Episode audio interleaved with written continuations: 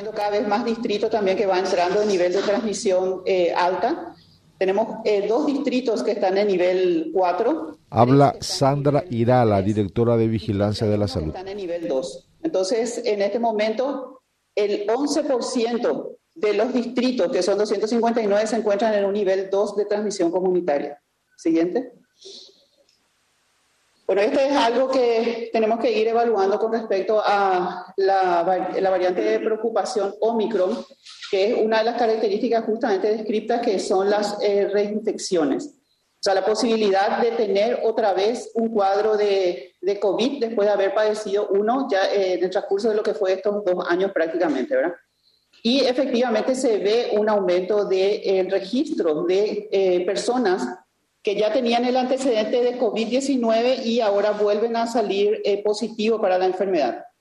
Entonces, en azul verán todas las sospechas de reinfección que corresponden al primer episodio de estas personas que están teniendo dos veces COVID, que en total de los 450 mil casos aproximadamente confirmados, es, corresponde esto a 5.800.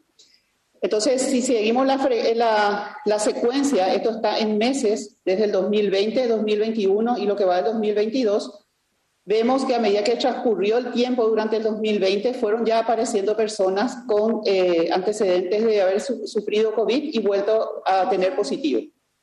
Y en rosado están los segundos episodios de estas personas eh, que están con esta situación. Y como verán, el salto se da efectivamente eh, luego de la introducción de la variante Omicron, en el que eh, prácticamente más de mil personas en cada mes, y lo que va del, del, mes de enero, que aún estamos transcurriendo dos semanas, están presentando esta situación. Entonces, eh, sí encontramos evaluando lo que es el registro de nuestras bases, de que en estos dos últimos meses estamos viendo más casos de segundos episodios de COVID en personas con antecedente de haber sufrido COVID anteriormente. Siguiente.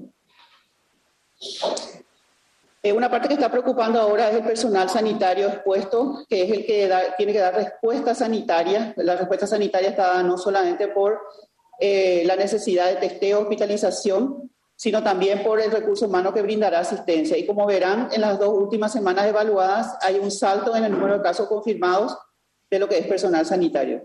Siguiente. Por fortuna, como esta es una población, digamos, que fue priorizada y que accedió a la vacunación, eh, la realidad de hospitalización es muy diferente con, eh, con, respecto a población general nuevamente y de lo que son los indicadores de gravedad. La hospitalización vemos en el gráfico superior derecho que ha tenido un aumento de tres veces más con respecto a, las ocho últimas semanas evaluadas. Y eh, con respecto a los lugares en donde se ve un aumento importante en la semana 1, verán que es Asunción y Central, con la salvedad que estos son los lugares donde se encuentra el mayor número de, de hospitales especializados para dar respuesta. Eh, Alto Paraná y Caguazú también muestra un, gran número de hospitalizados que, va aumentando con ingresos en cada, día. Siguiente. Y una caracterización básica de los hospitalizados según el nivel de vacunación. Estamos viendo que en los hospitalizados no vacunados, en los grupos son eh, de, personas, digamos, dentro de menos de 65 años, que corresponde a 40 a 64, generalmente con factores de riesgo y eh, tiene lastimosamente eh, la situación de no estar vacunadas y puede representar gravedad a pesar inclusive de edades jóvenes. Esto se está viendo en departamentos que de hecho el doctor nos mostrará mejor después lo que es la cobertura de vacunación, en que no, no tenemos una cobertura de vacunación ideal como es Alto Paraná y Caguazú. En, en, lo que respecta a las hospitalizaciones con vacunación completa, principalmente se encuentran en Asunción y Central, en que eh, de hecho tienen una mejor cobertura de vacunación y eh, el tiempo transcurrido desde la hospitalización y la segunda dosis de vacuna, eh, se, está observando que aquellos que ya pasaron su sexto mes de haberse puesto la segunda dosis eh, se están hospitalizando en estos lugares, lo que recalca la necesidad de la tercera dosis como un factor de protección en este momento de alta transmisión de la enfermedad. Entonces, una tercera dosis en estos lugares donde hay una buena cobertura de segunda ayudará bastante para que haya menos hospitalizaciones. Siguiente. Y este es el aumento que se está teniendo en lo que es camas hospitalares. Hay un 82% de aumento de ocupación de camas por COVID entre el 1 de enero de 2021, cuando iniciamos este año, en que teníamos 139 hospitalizados, y el 11 de enero del 2022 en que la cifra sube a 253 hospitalizados. Esto es en el transcurso de 11 días. Siguiente. Bueno, y un grupo que, como habíamos dicho, preocupa es el grupo pediátrico. Eh, en este momento de los 16.000 y un poco más de fallecidos que tenemos acumulados en lo que va de pandemia, tenemos, tenemos que 48 son los fallecidos en el grupo de niños.